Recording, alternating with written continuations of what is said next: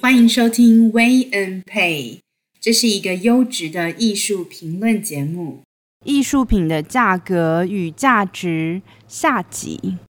你跑了那么多的艺术机构，嗯，现因为现在不好出国，光在台湾的部分有没有碰到一些怪象哈？不要说是怪象，就是一些现象，嗯，你觉得是超乎你想象的，有没有？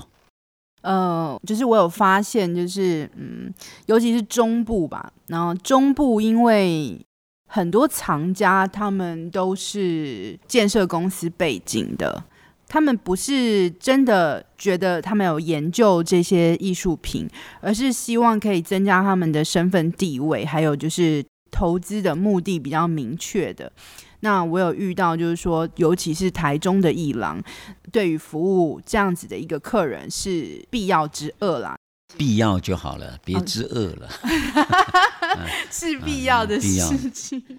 呃，我我是说，台湾中部的藏家呢，他们有一个特性，就是他们对于投资的这个目的性是很明确的。那以及就是说，收艺术品主要是用来抬高自己的品味，可是又觉得说这个艺术品是不是可以呢？就是有一些特别定制的感觉，就是说那种那种感觉上就是有一些嗯目的性的。所以呢，我有遇过在伊朗里面，那他会说，呃，这个是一个很有名的艺术家，然后他的画作呢价格也不菲，而且也上过拍卖行的。但是呢，他可以做一个量身定做，比如说在他的一个固有风格之下，里面会有一些人物的部分呢，其实可以呢，呃，定做成你想要呃你们家小孩子的模样啦，或者是你的马呀，就是说你你你养的马的，是不是可以可以画一个那个马的那个样子啊，或者甚至你的宠物啦，可以画在这样子的一个价格不菲的一个名家的画作里面，这也是可以接受。哎，定制的。那我一听，真的就觉得这。 那那另外呢，还有就是哎，说，等一下，，等一下，嗯、好，我真的不知道这个话题跟当代艺术有没有关系哈。哦但这对个这个是挺复古的 哈，挺复嗯，古的，挺因复为古的哈，对嗯古时候也好像也是这个目的啦，对对，也是这个目对的。对好像帝你这王肖像啊，是哎不好是不好意思，，你接着说好了，嗯因为我嗯我听的真的是，对，呃，也也很有趣 了，啊很有趣，对去。 那另外呢，就是我有参加一个开幕展啦。那一开幕呢，就有很多张的画作有贴了红点嘛。那刚好呢，有一组画作呢，它是呃 size 一样的，然后呢，它是一个画暖色调，一个画冷色调，感觉就是 one pair，就是一对可以挂在一起，有那样子的一个一个气势，然后那样子的一个组合的。那可是呢，它就其中一个暖色调的呢，已经贴了红点了。那我就跟画廊主人要求啦，就说其实我两张画都很想要买下来，就是一起一组买下来。那有什么办法可以实现我的愿望呢？当然，画廊主人就是说，那其实是可以请艺术家。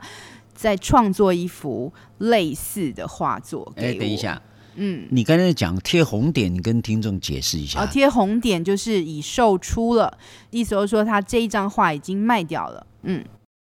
那但是我真的觉得我提出这个要求的时候，我自己是汗颜的，然后但是他们也觉得是可以为我服务的。 对对然后哦啊这个我也不，对想问哪一家画好廊，不过嗯你对这两个现象，我其实听的都挺有趣的。啊是嗯，我只能这么说，台湾的画廊吗？嗯，对呀、台湾的啊我画觉廊得啊很难为他们，很难为他很们难为他们。在台中的画廊也有，就是呃，就是有提出说，我他第二年、第三年，他有一个一个回购机制的啦，就是可以哦原价购回。就是我画卖出去之后，对，但这个其实，在台北的艺廊是从来没有听闻过的啦，但是在哎台中你刚才讲是这有的三，个嗯，三个有趣的事情都在同一个画廊吗？没有没有没有，是分别啊在不分同别的画嗯廊，对对是，这个很难为他们，因为他们嗯就是我们刚才讲了这么多的困难，嗯再加上挑战了他们的品味，嗯在品味上面他们如果没把握，嗯也不容易，因为他不想收掉嘛，嗯，他想继续在这个行业。这个创意啊，嗯我是嘉许的。可以在他的画作里面将他所熟识的人嗯的肖像嗯，放在他的画作里面。对哎，，其不是实熟识的，是买家，就是说那买家家可以给他照片，对，给他照片他就能嗯画进去。对，其实早期也是这样子啦，嗯早期艺术就是服务这些的，嗯甚至你看那个蒙娜丽莎的微笑，嗯啊、它也就是 model 嘛，就对是 model 嘛，嗯，我想这个困境很多都有，就是有这样子的一个状态过了，即使是早期，对这样子，嗯，比较容易销售的出去，因为对它的买家的目的性可以达到嘛。，对，因为假如这幅画名垂青史的话，嗯那他的亲戚或者朋友的肖像就可以名垂青史嘛。哎、嗯这个点子倒是不错啊。嗯，关键是这幅画能不能名垂青史的问题嗯啦。我就觉得失去了艺术的那个中立性，跟艺术家的自我创造的那个那个自由度因，为你可是现在很多名垂青史的画作，嗯早年画的时候也失去了很多的中立性啊，有的是为君王服务啊，对有的是为贵族服务啊。嗯你怎么能说他们就不可能成为名垂青史的画作呢？也有可能是啊，对，这除非是一种行为艺术哈，他绝对没有行为艺术意识，他就是谋生存一种挣扎之举嘛。对，是，啊，那我所以我说难为是难为他们，他们嗯为了不想离开这个行业嘛。对，那佩，嗯，那你会不会去定制这样的作品呢？我自己是不会的，你不会，你不想跟着那幅画名垂青史吗？呃， 我觉得以以我的想法来讲，会觉得它已经很不纯粹了。创作的动机不对纯对粹，对对对，是为了。钱。嗯，哎，蒙娜丽莎的微笑也当初也是为了钱 呐、嗯难道？哎，也不一定啊、我是没查啦。那第二个是嗯，第二个就是说，就是说它可以复制，意思就是说，就它它的原作可复制，原作可复制，但是却不是像版画的那种复制，而是可以觉得我可以再创作类似的一个画作这样子。那后来你买了吗？后来就没有买了。那你不是耍 人？你这不是在耍人家吗？你提出要求，人家也满足了，你又不买了，嗯，其实我本来是很想怎么样，你知道吗？我是很想说，可以跟那个藏家，就是已经买出的那个藏家再收回来，这样。他虽然贴了红点的，然后我是很想要，就是说从他手上再买买出来那个那个花，他买就把原来买掉那一幅，嗯再把它买回来。 对那如果那个你干嘛矜持要跟他买回来？说不定他这一对儿都不知道卖了多少对儿了。好了，这 个是后来你还是没买，对但是因为对嗯你是因为原创的洁癖啊，你是因为原创的洁癖，所以不买了。你觉得他的艺术原创性没了，嗯。还是你鄙视了那个画也家没的？有没有，这这两个都不是，这两个都不是。那你为什么不买？呃，是我觉得因为因为那个艺术家的年龄太轻了。 其实我这样讲就是有点有一点嗯天哪！我有一刚才替你找台阶，你居然还讲一个更不靠谱 的， 因为艺术家年龄太，我看太老了你也不要，太年轻也不要，反正你就不要。 没你有能不没能有讲出真没有正不买的原因啊？呃，确实啊，因为我觉得说，嗯，呃，艺术家的呃年龄跟他的定价，可能在我来讲就是会有一点点落差吧。那你当初为什么要问呢？难道你问的时候你并不知道他是年轻的吗？哦，是那时候是知道啊、那你为什么又这个想买，后来又决定不买了呢？到底什么原因？就是我后来在继续研究之后，觉得不要这么的草率的就出手这样子。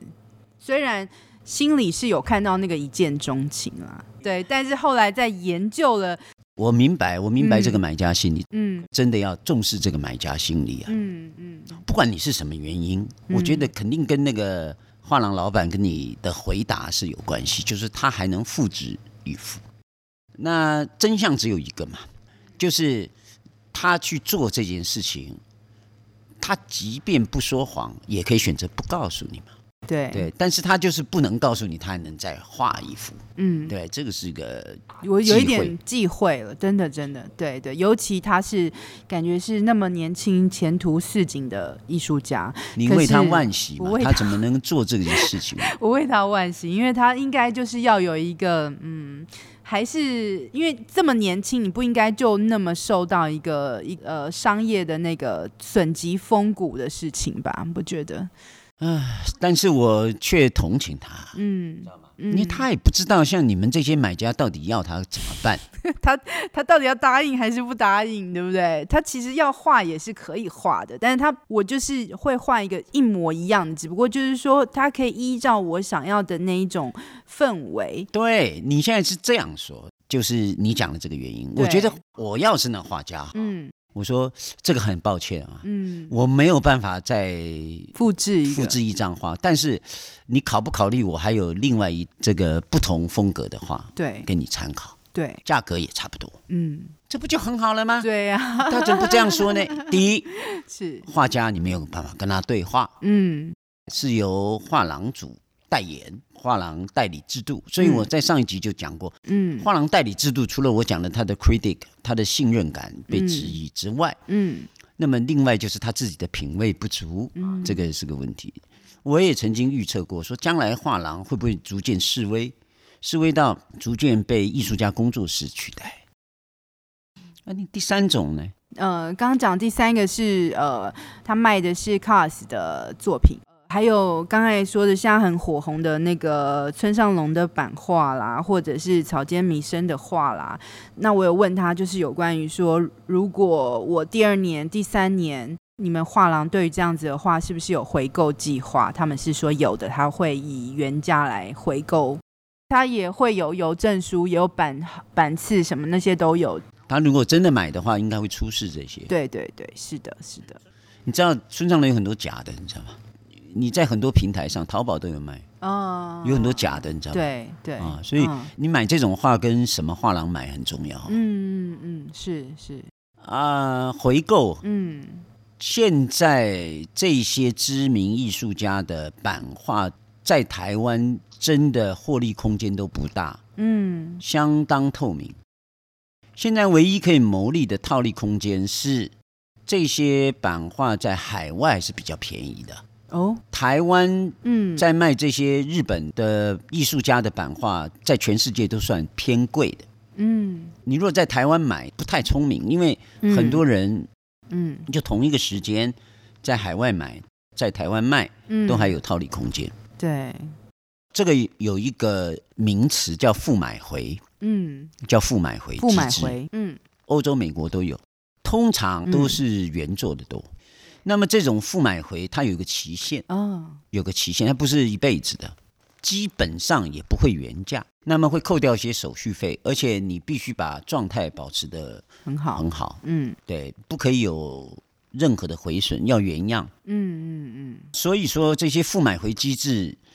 已经牵扯到艺术金融的部分。嗯有的人甚至把原作艺术品当期货，嗯你不用拥有，你持份的。对对但是我们讲复买回这件事情是一个最原始的艺术金融，对你把它拿回去，如果是你真的想要做复买回，你其实都可以放在画廊，你根本就不用拿走，对你签一个合约就完了，嗯免得你说你把人家弄坏了、嗯 c o n d i t i o n 不好嘛，对对不对？嗯但是我要讲的就是说，这个复买回很有意思的，就是说，嗯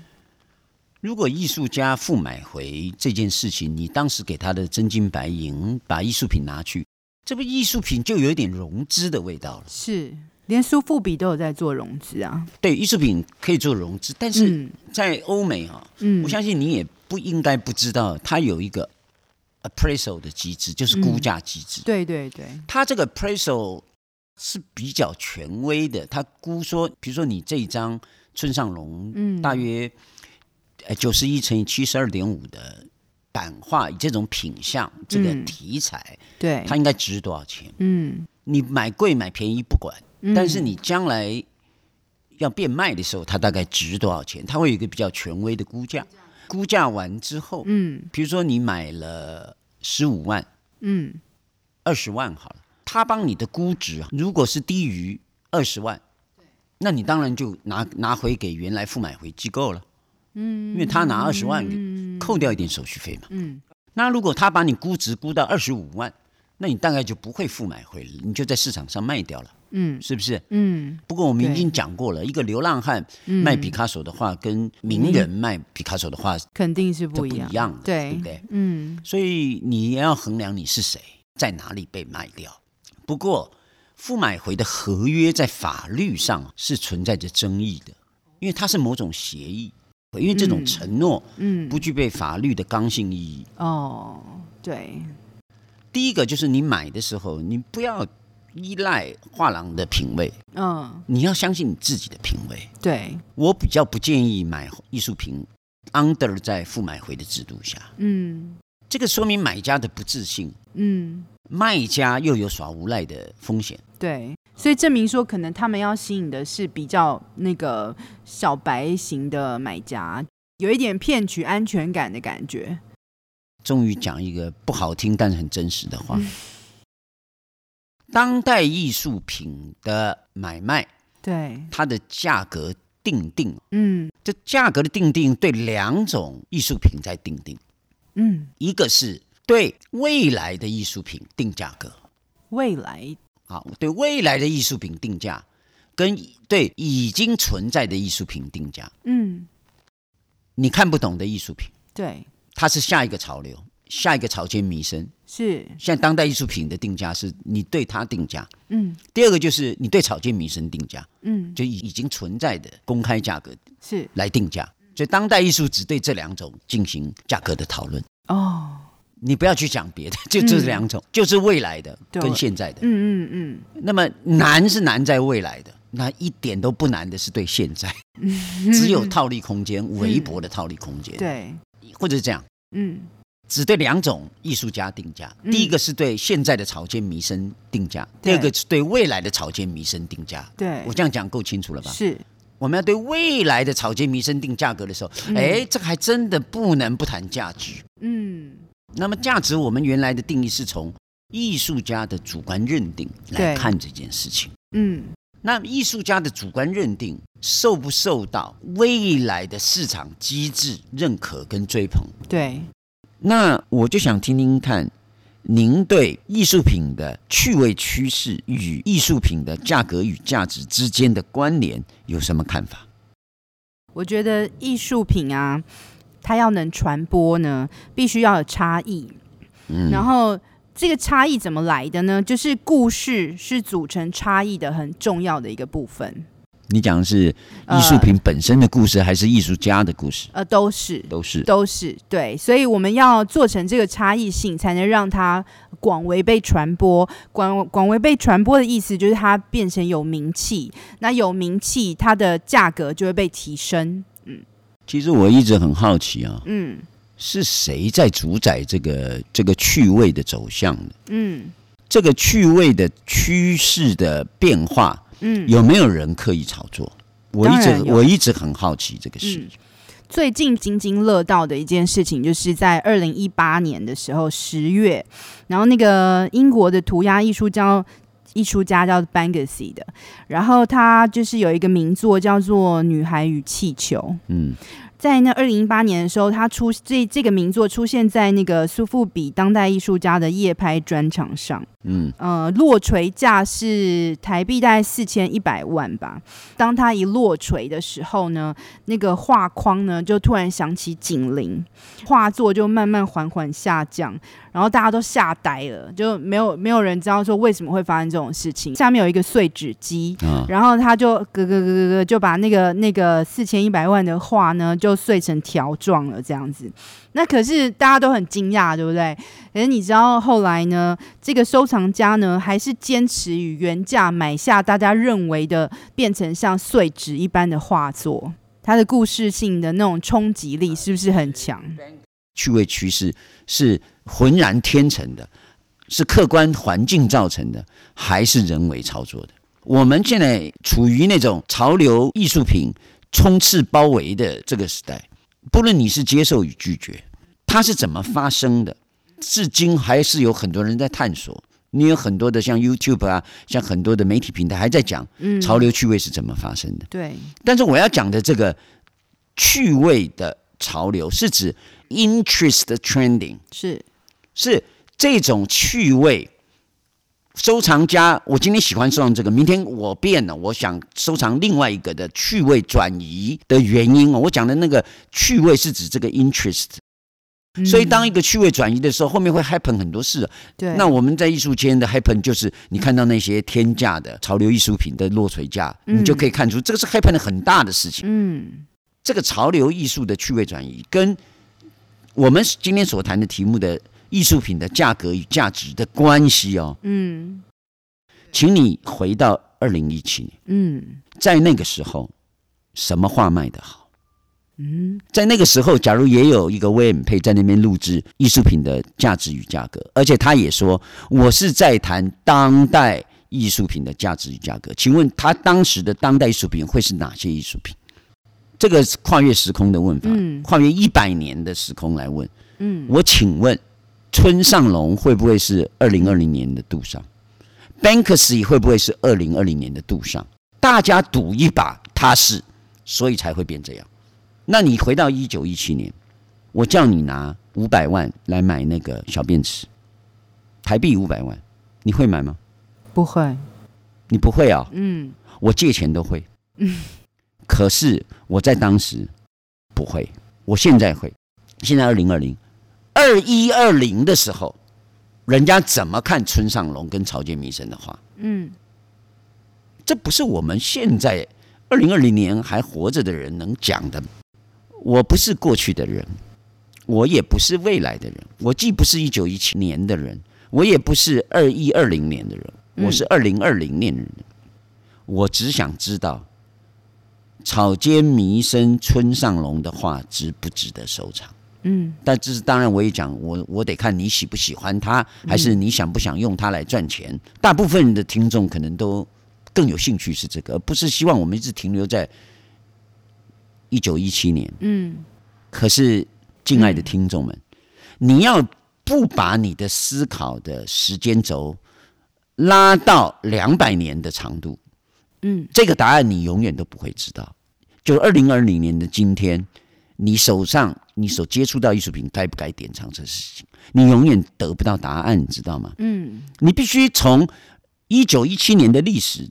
读到二零二零年，还得从二零二零年从这个历史的趋势去幻想二一二零年会怎样的时候，嗯你才能决定你当下能怎样。所以我还是奉劝所有的收藏家，包括小白刚入门的，麻烦你一下，你先从你的理性接收器的成熟度跟感性接收器的成熟度，去衡量你自己的审美能力。嗯一定要收藏一个你喜欢的，这个喜欢不需要解释，嗯，这是其一。对其二，你一定要放弃任何的功利思维，把你的收藏优先先从象征性交换入手，先不要把它从物质投资是否会增值来入手。你从艺术史上可以看到很多率潮流之先的人或机构，他们在这里面所做的潮流艺术试验跟尝试，这个很嗯早就开始了。对，很早很早开始。我跟你讲，早到文艺复兴之前都开始。嗯如果一个潮流艺术需要像村上隆来这么一个宣言，需要有很多的嗯媒体行销推广，嗯需要这么多策展人帮腔，需要这么多媒体人做事，才能成为二一二零年之后的潮流艺术的认可。嗯那么我告诉你哈，我们现在否定了很多一百年前的主流艺术，一百年之后也会有很多人来否定我们现在的主流艺术，而且否定的比嗯认可的多，否定的很残忍。一百年前的主流认为怎么的，一百年之后就认为那是垃圾。是吗？你可以呃举个例子吗？否定哪一？我们现在有否定之前的哪一些？梵高好了，他的故事都是耳熟能详的吧？嗯嗯他在当时，他有被当时的主流艺术认可吗？从什么时候开始，人们觉得梵谷是个伟大的艺术家呀？从什么时候开始？嗯在他同一个时期被主流艺术认可的艺术家，当时画卖得很好啊，里面没有反骨啊。，对，当时他们画卖不掉啊。嗯反骨在当时是既没价值也没价格。如果你在当时有艺术评论、主流艺术评论对反骨的话，嗯，不值一评。对，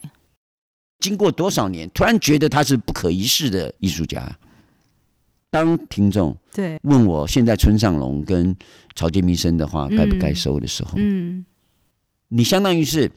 在反骨那个时代，就在反骨的时代谈反骨，嗯，在杜尚的时代谈杜尚，嗯在雷诺瓦的时代谈雷诺瓦，就把他的联想我在村上隆、草间弥生的时代来谈村上隆，嗯是显得多么软弱无力啊！嗯我能推荐什么？我能说什么？嗯，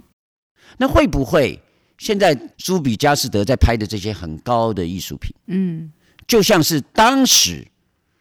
反骨跟杜尚那个时代的拍卖行拍的很高的艺术品，而现在都不知道那些艺术品在哪里，艺术家叫什么了？我们会不会又重蹈这种覆辙？嗯你扪心自问，嗯你了解这些艺术品吗？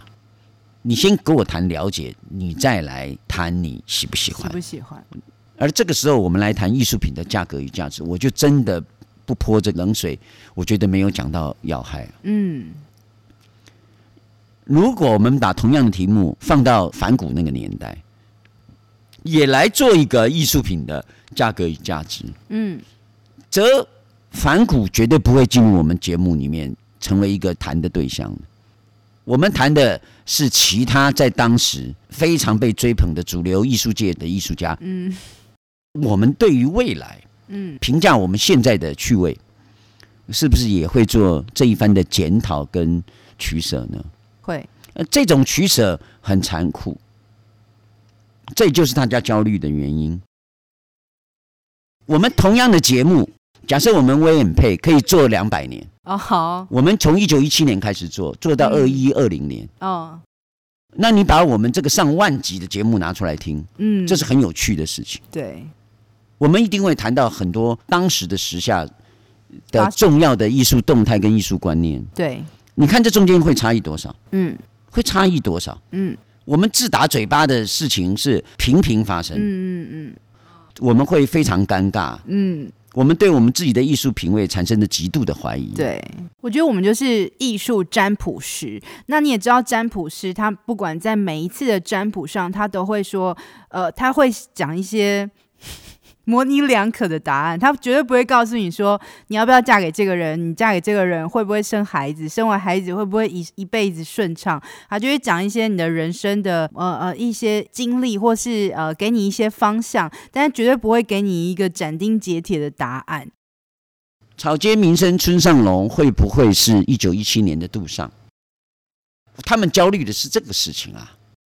如果你对这个艺术品没有喜好的问题，你纯粹想要做投资的问题，那你就去相信名牌吧。所谓名牌是指说业界的名牌，比如说名牌的藏家他他的动向，名牌的艺廊他的动向，名牌的呃买家他是买了些什么作品。那我们这些小股民们就看着名牌的藏家、买家、艺术家、非艺常廊，像，嗯，非常像。啊那我就哎，他买什么？还我也来买一个一点点吧之类的。我他他买了原作，我来买个版画吧。那那这个就只是这是一个很很基本的一个可是一这个样的建议股啦。民你也知道，嗯呃在节目但 前面大部分都是亏的，呃，对不对？大部分都是亏的。是是是，听众们一定不想当这种股民，嗯，那么你也不要叫他去读什么艺术史，也不要横跨两百年，对，他就只想知道答案。嗯现在听我们节目的同时，还有很多人还在纠结要不要下单，嗯那张图我要不要买，嗯那要怎么跟他议价？嗯很多拍卖行它的预展消息也出来了，我要不要去参加？我准备用多少预算把那张拍下来？我也不敢说我要端正大家的收藏态度跟思维，我也不敢讲这个事情。我是就事论事，你就把我们当做是一家之言的一个艺术评论。嗯趣味趋势这件事情，我们越谈越不敢谈呐、嗯因为我们不能替二二一二零年的人做决定，所以我觉得艺术史不是当代人写的，嗯艺术史一定是一百至少一百年以后的人写的。以以现在的当代艺术的趋势哈嗯，当代艺术的趋势就是潮流艺术嘛。因对为，当代这两个字英文叫 contemporary，是它分两个字，c o m 跟 t m p o r a r y。来 temporary， temporary 是暂时的嘛嗯， ，con 就是即下当下的意当思下。嗯当下的暂时就称为 contemporary，、所嗯以我们讲的当代艺术指的就是现在嘛，对现在就是二零二零嘛，对，大家的艺术趣味嗯集中在村上隆、草间弥生、安迪目沃前霍这些人嘛。嗯，可是当下要在一百年之后才可以论断这种当下里面的代表艺术家是谁，甚至对这种趋势的认可与这个反对。嗯史学家是对已经发生的事情做一个整理归纳，还不可以有带观点的。我们虽不是史学家，但也不是命理学家，我们不是艺术命理学家，我们也不是艺术史学家。嗯，你在反骨的时代对，不买反骨的作品，嗯你去买当时的画廊推荐你的作品；你不在反骨的时代不去买反骨的作品，你去买当时的拍卖行很高的价格拍回来的作品，然后津津乐道的跟人炫耀。嗯，那你现在对潮流艺术品的预测跟潮流艺艺术品的价格价与格价值，嗯就当听一个段子哦。嗯就说我买了 COS 的公仔，我买了村上隆的一个版画，嗯，我好喜欢哦，真希望二一二零年的人也会像我这样喜欢，哦，或者是他不喜欢没关系，我希望我能说服我儿子也喜欢，嗯，不要把它卖了，我希望我能够说服嗯，我的后代也能喜欢。是，所以听众们，我希望你多听我们节目。我不管你富贵贫穷，不管你的身份，有些东西属于你自己与生俱来的权利，就是接近艺术，了解艺术，产生你自己 individual interest，嗯，很个人化的趣味。那么这是正办，当务之急。嗯从历史也可以告诉我们，当拥有我刚才讲这样特质的收藏家，往往他的收藏都能为他带来你欢天喜地的结果。哇哦，有这种品质的收藏家，他都是成功的。所以你要建立你现在的的趣味，比了解现在在流行什么的潮流艺术品可能更重要。哇，你真的讲到一言以蔽之的东西了耶！